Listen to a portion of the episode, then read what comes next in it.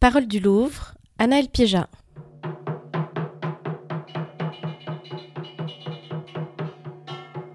Phonomaton au Louvre avec Nathan Berthet. Les premières toiles que j'ai connues de vous, Nathan Berthet, étaient quasiment abstraites. Et puis récemment, il y a quelques mois à peine, vous avez pris le tournant des images. Des paysages sont apparus dans vos peintures, souvent de petits formats, réalisés avec des pigments précieux que vous préparez avec soin, parfois même du lapis lazuli, comme les peintres de la Renaissance.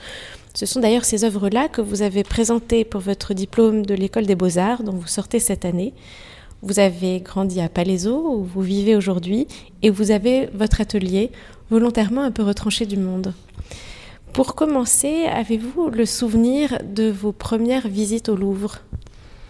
Je me rappelle de ma première visite au Louvre, c'était euh, mon père qui m'avait emmené. Et euh, j'en garde un, très bon souvenir, surtout euh, je me rappelle avoir été impressionné par le radeau de la Méduse et les grands tableaux français. Aujourd'hui, quand vous allez au musée, vous êtes devenu artiste. Est-ce que le Louvre est un endroit intimidant? Est-ce que c'est un endroit rassérénant? Est-ce que vous en avez besoin? C'est un, endroit où, quand j'étais au Beaux-Arts, j'avais pris l'habitude d'y aller euh, quand, je doutais, quand je, quand, quand je, ressentais vraiment le besoin. C'était c'est un endroit qu'on voit depuis l'atelier euh, au Beaux-Arts. Donc j'y allais, euh, assez souvent. Et j'ai trouvé beaucoup d'espoir, du courage, de, la sérénité. Et maintenant, c'est toujours un peu le cas. J'y vais. Euh, c'est un des seuls endroits euh, calmes, reposants que je trouve à Paris. Je peux me recueillir devant, devant un peu les tableaux que j'aime. Et ça me donne toujours beaucoup de, courage et, d'espoir pour, pour continuer à peindre. Est-ce que c'est une école pour vous, le Louvre? Ça, en est une, mais pas, pas comme ça l'était avant. Je ne fais pas de copies je m'inspire pas forcément de, de ce que je vois directement, mais c'est, je sais pas, tous ces peintres, c'était un peu des compagnons de fortune pour, pour moi, ou des compagnons d'infortune. Quand, je vous ai proposé cette promenade aujourd'hui et que je vous ai demandé euh, les œuvres que vous aviez envie de venir voir, vous m'aviez répondu que vous aviez toujours un parcours type. Ce parcours, il commence ce matin dans le département des peintures et nous nous trouvons devant le premier tableau que vous avez choisi, qui, le, s'intitule Le Ehrengracht à Amsterdam, un tableau de Jan van der Heyden, qui date de la deuxième moitié du XVIIe siècle.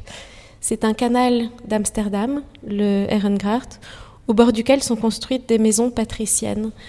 Pourquoi ce choix? Mon, tour euh, habituel du Louvre, il commençait par, euh, par la peinture hollandaise par, cette entrée. C'est un tableau que j'ai mis un peu de temps à, à voir, mais au bout de deux, trois fois, je m'arrêtais un peu tout le temps au même endroit, je regardais les tableaux à côté.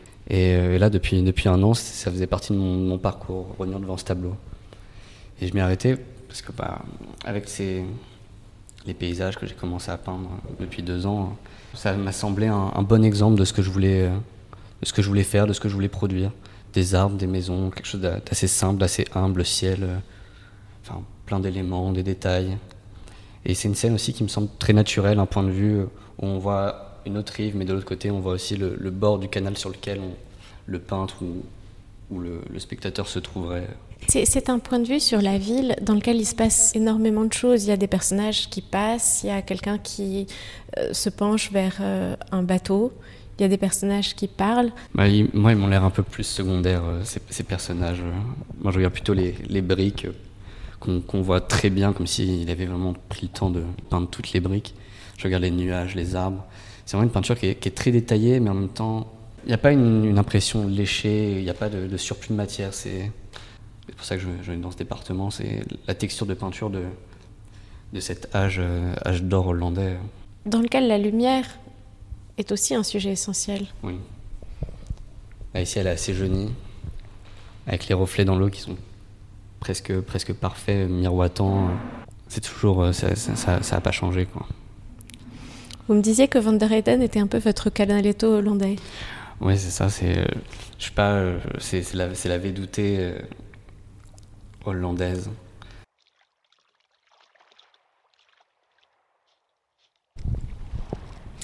Nous sommes à peine quelques mètres plus loin et vous venez d'attirer mon attention sur une vitrine de tout petit format dans lequel vous venez de montrer un, petit paysage avec une famille de paysans devant un oratoire, aussi de Jan van der Heyden qui date d'avant 1672, un petit panneau à l'huile sur bois.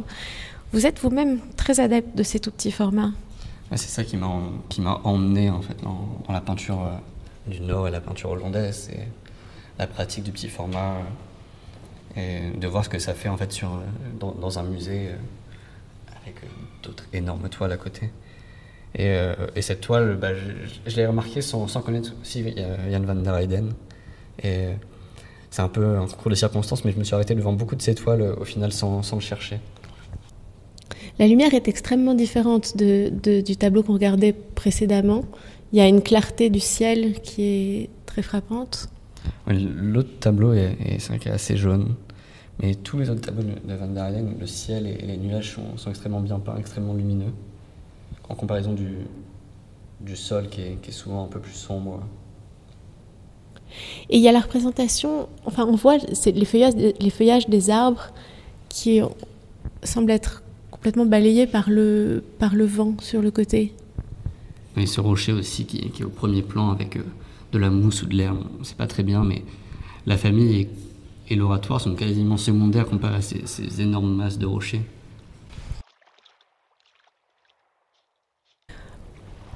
Alors ensuite, vous avez choisi de, regarder Les pèlerins d'Emmaüs de Rembrandt, un tableau de 1648, dans lequel le Christ révèle sa divinité à deux pèlerins au lendemain de sa résurrection. Rembrandt donne une vision extrêmement personnelle de cette scène biblique. Qu'est-ce que, qu'est-ce que vous regardez dans ce tableau, Nathan Berthet? C'est un tableau que j'ai, mis du temps à, remarquer aussi. Euh, à côté, il y a le philosophe en contemplation de, Rembrandt et à côté un, autre philosophe en contemplation mais de son élève. Et j'allais plutôt voir, voir ces tableaux. Et en prenant un peu de recul sur l'étoile, il y a, y a, ce Christ et cette table est accoudé euh, le Christ et les, pèlerins qui m'a qui m'a qui saisi tout de suite avec euh, ce blanc frappant et cette perspective euh, enfin très très bien faite mais très simple juste une table vue un peu de dessus et cette nappe éclatante qui éclaire euh, le visage du Christ, qui est, un, pour Rembrandt assez doux. Toute, toute la scène est, assez douce, seule la pierre est, texturée. Et tout est très clair aussi pour Rembrandt. C'est, c'est euh, pas inhabituel, mais c'est, ça, devient, ça devient quelque chose à partir de cette année-là. Je trouve la scène très, très humble en fait pour. Euh, même le format, c'est les formats que, que, j'apprécie, pas trop grand, pas, pas trop petit. Et ça me fait penser aussi à une autre peinture de, de Titien, euh, la, Pietà, qui est la dernière peinture de, de Titien qui se trouve à, à l'Académie de Venise. Ça où c'est une, une, vierge qui tient, qui tient le Christ, une Pietà, et avec une alcôve comme ça où, où le Titien a mis euh, un aigle, je crois, qui tient quelque chose dans son bec, quelque chose comme ça. Mais il y a un truc dans la, texture de la pierre qui, me plaît beaucoup, qui, fait ressortir aussi, qui, donne, la couleur. C'est comme si la, matière donnait, la couleur, couleur à, la scène. Mais comme sur cette nappe qui est, qui est très lisse. C'est, c'est une peinture qui où, il y a beaucoup, il y a beaucoup de matières au final différentes. Les peaux, les peaux sont lisses, mais le, les, murs, les murs sont décrépits, euh, avec une peinture qui paraît assez, assez sèche, presque de l'empattement. Et le plat que ça tient le serviteur et le pain que tient le Christ, ainsi que le couteau et la serviette, sont au contraire plus épais. À vrai dire, j'ai même pas remarqué le plat. Il y a aussi la présence de cet animal couché sur le côté dans l'ombre, tapis, on voit à peine. Puis les pieds, les pieds du Christ, j'aime beaucoup les. Quand on voit euh, vraiment le Christ et les, scènes comme ça avec, euh, avec les pieds, vraiment, ça paraît naturel. Il y a quelque chose d'assez italien, je trouve, dans cette peinture. Euh c'est une pièce, c'est une pièce humble, quoi. Je trouve. C'est. Il y a juste une porte dans cette alcôve qui fait un peu, qui dénote un peu avec tout le reste de la pièce, mais, mais pourquoi pas. Et il y a ce silence qui s'installe. Mm. Ça, ça me fait du bien de voir ce tableau, euh, simplement. je sais pas ce que moi ça, m'apporterait dans, ma peinture, mais mais des fois ça sert juste à ça aussi la peinture, juste à, regarder et à, bien l'aimer quoi. Dans, la suite de, de, la promenade, vous aviez envie d'aller voir les mendiants de Bruegel. Un tableau qui date de 1558 et qui n'est pas exposé en ce moment. Peut-être peut-on évoquer ce choix quand même en quelques mots et, par le souvenir. On reste dans la peinture hollandaise, ce sont des mendiants qui portent sur leurs vêtements d'étranges queues de renard. Il y a un côté assez énigmatique de cette scène. Qu'est-ce que, vous en retenez?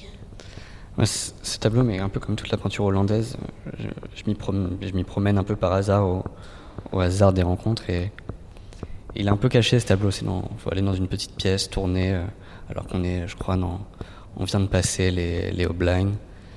Et euh, on tombe sur cette toute petite toile sur, euh, qui a un mur pour elle, qui est vitré.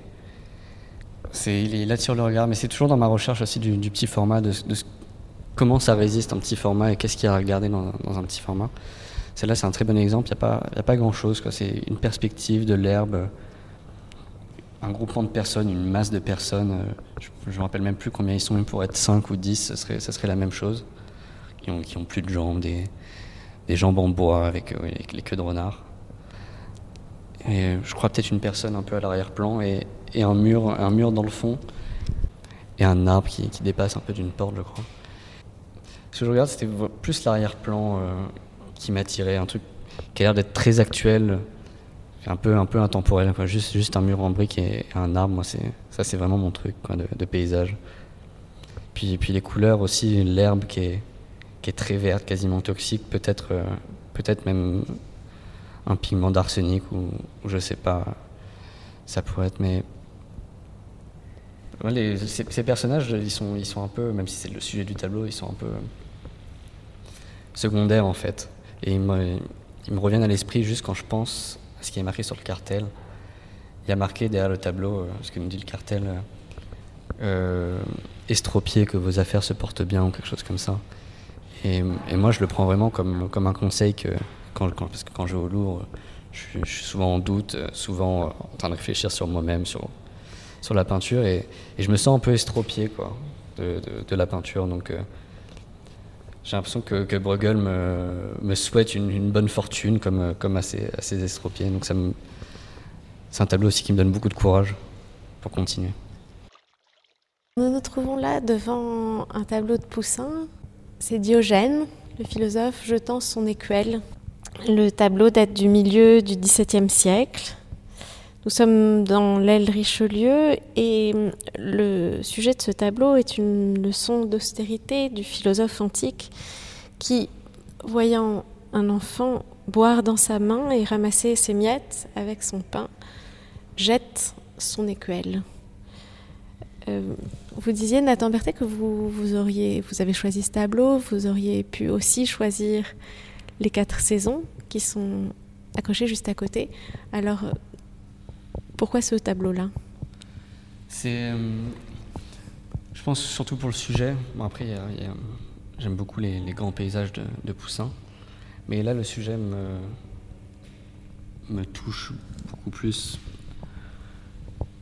parce que ça parle de ce philosophe, parce qu'il y, a encore un, rapport à, l'humilité euh, et puis et à la nature qui, qui l'entoure.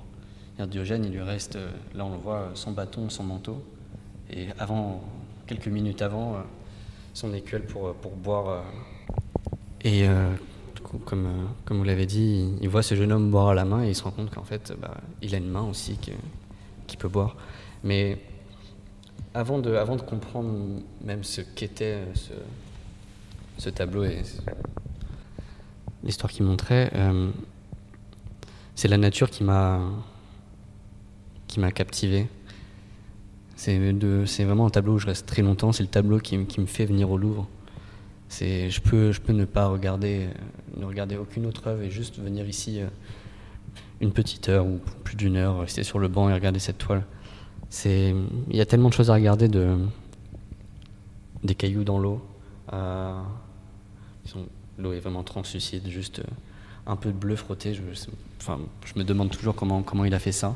À cette masse sombre de feuilles qui, de loin, on, a juste l'impression qu'il a, barbouillé quelque chose de, vert et une masse sombre. En fait, non, toutes les feuilles sont, peintes jusqu'à des petites touches de lumière sur des feuilles qui, qui rehaussent comme ça sur, sur, des branches, des feuilles mortes. Plus haut, il y a une, vue euh, d'aspiration romaine, sûrement, sûrement de palatin, avec des arbres qui, qui, nous coupent un peu la, qui nous coupent un peu la vue. Après, le, on descend vers le lac, ces nageurs, puis encore les arbres, la montagne, euh, l'arrière-plan avec les maisons. On peut rester des, heures devant et toujours regarder quelque chose de, nouveau et, même revenir et encore y voir de la nouveauté. Ça me rappelle une, autre peinture qui est, qui est à Venise, une autre peinture un peu comme ça qu'on peut regarder des heures, La Tempête. Et il y a beaucoup de La Tempête de Georgian, il y a beaucoup de points communs entre les, entre les deux. C'est la nature, deux personnages, la ville, le ciel. Vous faisiez aussi un lien avec Cézanne. Oui, Cézanne, il y a une phrase assez connue de Cézanne sur, sur Poussin. Il disait euh, Quand je sors de chez Poussin, euh, je sais mieux qui je suis. Et j'ai l'impression qu'il parle de cette peinture, parce que l'arrière-plan ressemble euh, à s'y méprendre avec la Sainte Victoire. Puis même la texture de cet arrière-plan ressemble presque à du Cézanne. C'est la période aussi où, Poussin commence à, à trembler. C'est la fin. Où il, y a des, il y a un débat sur, sur la date d'attribution, mais moi, je pense qu'elle est plutôt, qu'elle est plutôt tardive, donc euh, dix ans, dix ans avant sa mort. Mais c'est vraiment les quatre saisons, c'est vraiment le, poussin tremblotant qui, se rapproche presque d'une texture césanienne, d'un geste césanien. Et, et là, c'est un peu entre les deux. C'est quelque chose de, très maîtrisé, mais, mais en même temps, quand on regarde, quand on regarde le Diogène, c'est très frotté, c'est presque, presque tremblotant. Moi, j'aime Poussin, j'aime Poussin à la fin, quand, quand ça devient un peu moins facile, j'ai l'impression. Alors sur le chemin de chez Pierre-Henri de Valenciennes, nous nous arrêtons quelques minutes devant un petit tableau de Jeanne Delacroix. C'est pas un tableau qu'on remarque, on dirait presque pas que c'est un Delacroix. C'est la mer vue des hauteurs de Dieppe, 1852. juste une, petite marine de Delacroix, très simple, avec on dirait très peu de peinture, où les vagues sont, sont faits avec une espèce de terre, euh, un truc un peu contre-intuitif, quoi, du, de l'outre-mer et, un jaune, un ocre jaune euh, mélangé. C'est un tableau auquel, euh, quand, je me balade avec, avec des gens, toujours assez surpris de, voir que c'est un Delacroix et en fait de, s'arrêter devant ce tableau qui, change même tout ce qu'il a à côté. une scène avec une mer et, un couteau en haut, un naufrage. Même la texture est, est beaucoup plus simple que, que ces autres tableaux. Il a plutôt l'air d'être une sorte de précurseur de l'impressionnisme. Oui, il est un peu, il est un peu dépouillé, euh, presque, presque un Valenciennes aussi. Euh. Alors nous voilà devant un ensemble de vues italiennes de Pierre-Henri de Valenciennes. Ce sont des images qu'il a rapportées d'un voyage en Italie. C'est vraiment pas de. Je, ne pense pas qu'il considère ça comme, comme des tableaux au vu de, de, ces autres toiles. C'est vraiment des, études.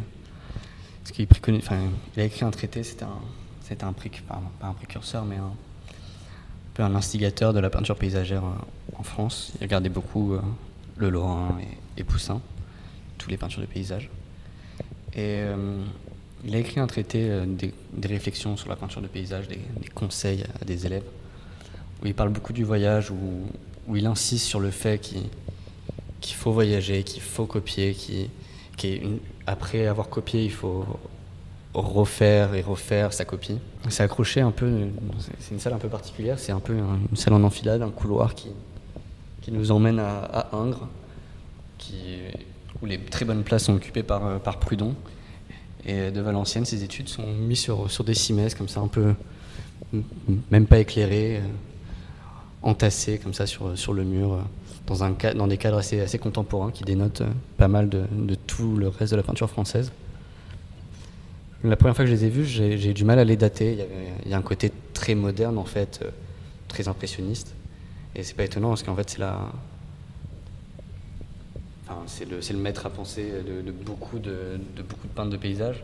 Ça a été le, le maître d'Etna Michalon qui, un peintre de paysage qui est, mort assez jeune d'ailleurs en allant copier le motif d'une pneumonie. Et qui est Michelon fréquentait aussi Corot, qui n'a pas été son maître, mais, mais un, très bon ami. Puis Corot, qui, qui, a été le maître de Pizarro, et Pizarro qui a lu Valenciennes et qui a lui-même conseillé à Cézanne. Donc il y a vraiment une, généalogie en fait de la peinture euh, de paysage euh, chez Valenciennes. Vous avez choisi de regarder une de ces vues en particulier, le lac de Nemi et Genzano. qui voit-on en particulier? On voit un, coucher de soleil, enfin moi c'est ce que, que j'y vois, qui, frappe le, haut des arbres, qui, les éclaire. puis juste un bout du lac qui est juste signifié par, euh, par un peu de blanc, marqué par un peu de blanc, et le ciel. Valenciennes, dans son traité, il, dit qu'il faut toujours commencer par, par le ciel, ça donne le ton euh, au reste, au reste de la scène. Un peu, je pense, comme ça, il devait peindre du haut vers le bas, un peu comme un fresquiste.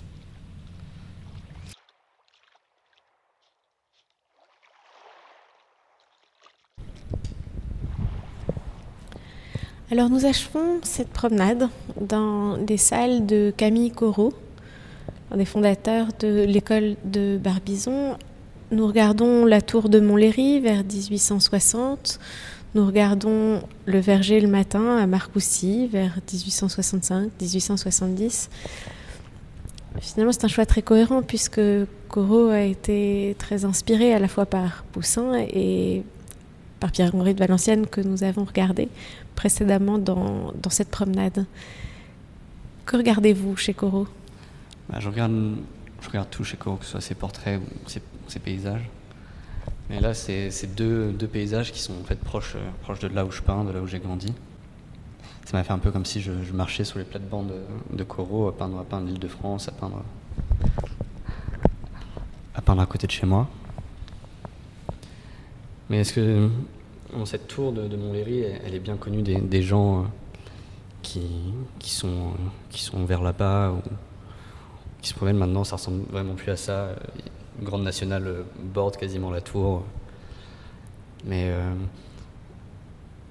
il y a quelque chose de. Ça pourrait être une tour quelconque, mais ce que j'aime surtout, c'est que Corot le, signifie. C'est-à-dire, moi, j'aurais pu venir au Louvre voir une tour environ de Paris et sans que Montlhéry soit signifié et que ce soit juste une tour, une tour parmi tant d'autres, une tour, un peu quelconque, en me laissant le doute que ce soit vraiment à Montlhéry. Euh, c'est un peu ce qui se passe aussi dans, le verger euh, à côté. Euh, c'est un verger aussi quelconque, là il n'y a même pas de monument. Pourtant, Corot le met même avant un verger le matin, il, dit que c'est à Marcoussis, donc il y a une ville dans, dans le 91 aussi, en Essonne, pas très loin. Et hum, pour moi, c'est vraiment ça le, ce qui est important dans la peinture de paysage, et, c'est ce que, ce, que, ce que Corot fait dans la peinture de paysage. C'est-à-dire que c'est, ça a été important d'être, là. Lui, ce qui l'intéresse, en fait, c'est, bon, ce verger de ça, mais c'est aussi d'être, allé à Marcoussis, d'avoir, d'avoir senti ce matin. Et je pense qu'il s'appuie là-dessus pour, peindre, pour peindre son paysage. Je crois qu'il avait dit quelque chose comme ça. De, ne jamais laisser euh, partir la première impression qu'on a eue. Et puis ce tableau, euh, il pourrait sembler aussi quelconque, mais pourtant, euh, quelques années après, à la, fin de Corot, dans sa série des, souvenirs, il, nous fait bon, quelque chose qui, est encore est au musée d'Orsay. Une peinture qui est au musée d'Orsay, qui est le souvenir de, de Marcoussis, une charrette, le souvenir de Marcoussis. Donc, comme quoi, en fait, ce, voyage à Marcoussis, euh, comme quoi, ce voyage à Marcoussis, c'est quelque chose qui, l'a marqué a priori. Cette matinée euh, dans un verger avec des paysans.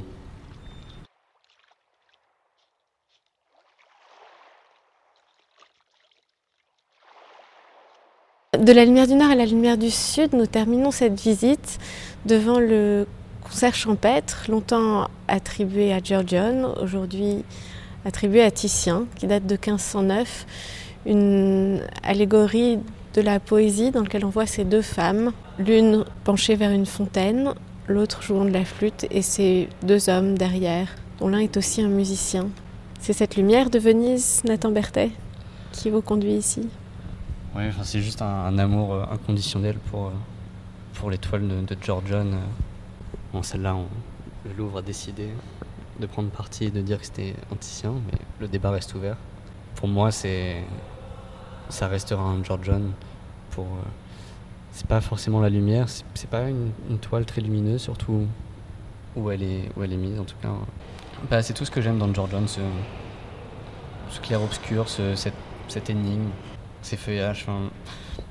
comme dans le Diogène de Poussin, c'est des peintures où, où, vraiment tout est peint. C'est l'herbe, chaque brin d'herbe est, peint, même comme, comme chez Frangelico, chaque feuille est peint. Moi, ça, m'impressionne, ça me donne du courage pour peindre en me disant euh, non qu'il faut, vraiment tout peindre. Quoi. essayer, de, essayer tout mettre sur une toile. Même quand on regarde bien ce, ce, luth ou je, ne sais pas quel instrument. De loin, on pourrait croire qu'il est quasiment vide, mais en se rapprochant, non, on voit les trous, on voit, les cordes, alors que je ne sais pas si la peinture qui, vieilli comme ça ou, ou si euh, George John a, a assombri, l'a assombri volontairement. Mais on a, du mal à distinguer des choses, et en fait, en, en y passant longtemps, on voit que c'est, que c'est vraiment là. Moi, c'est ça qui, qui m'impressionne, c'est ça qui me touche, c'est ça qui rend la, la peinture euh, réelle pour moi et parfaite. C'était Phonomaton avec Nathan Berthet.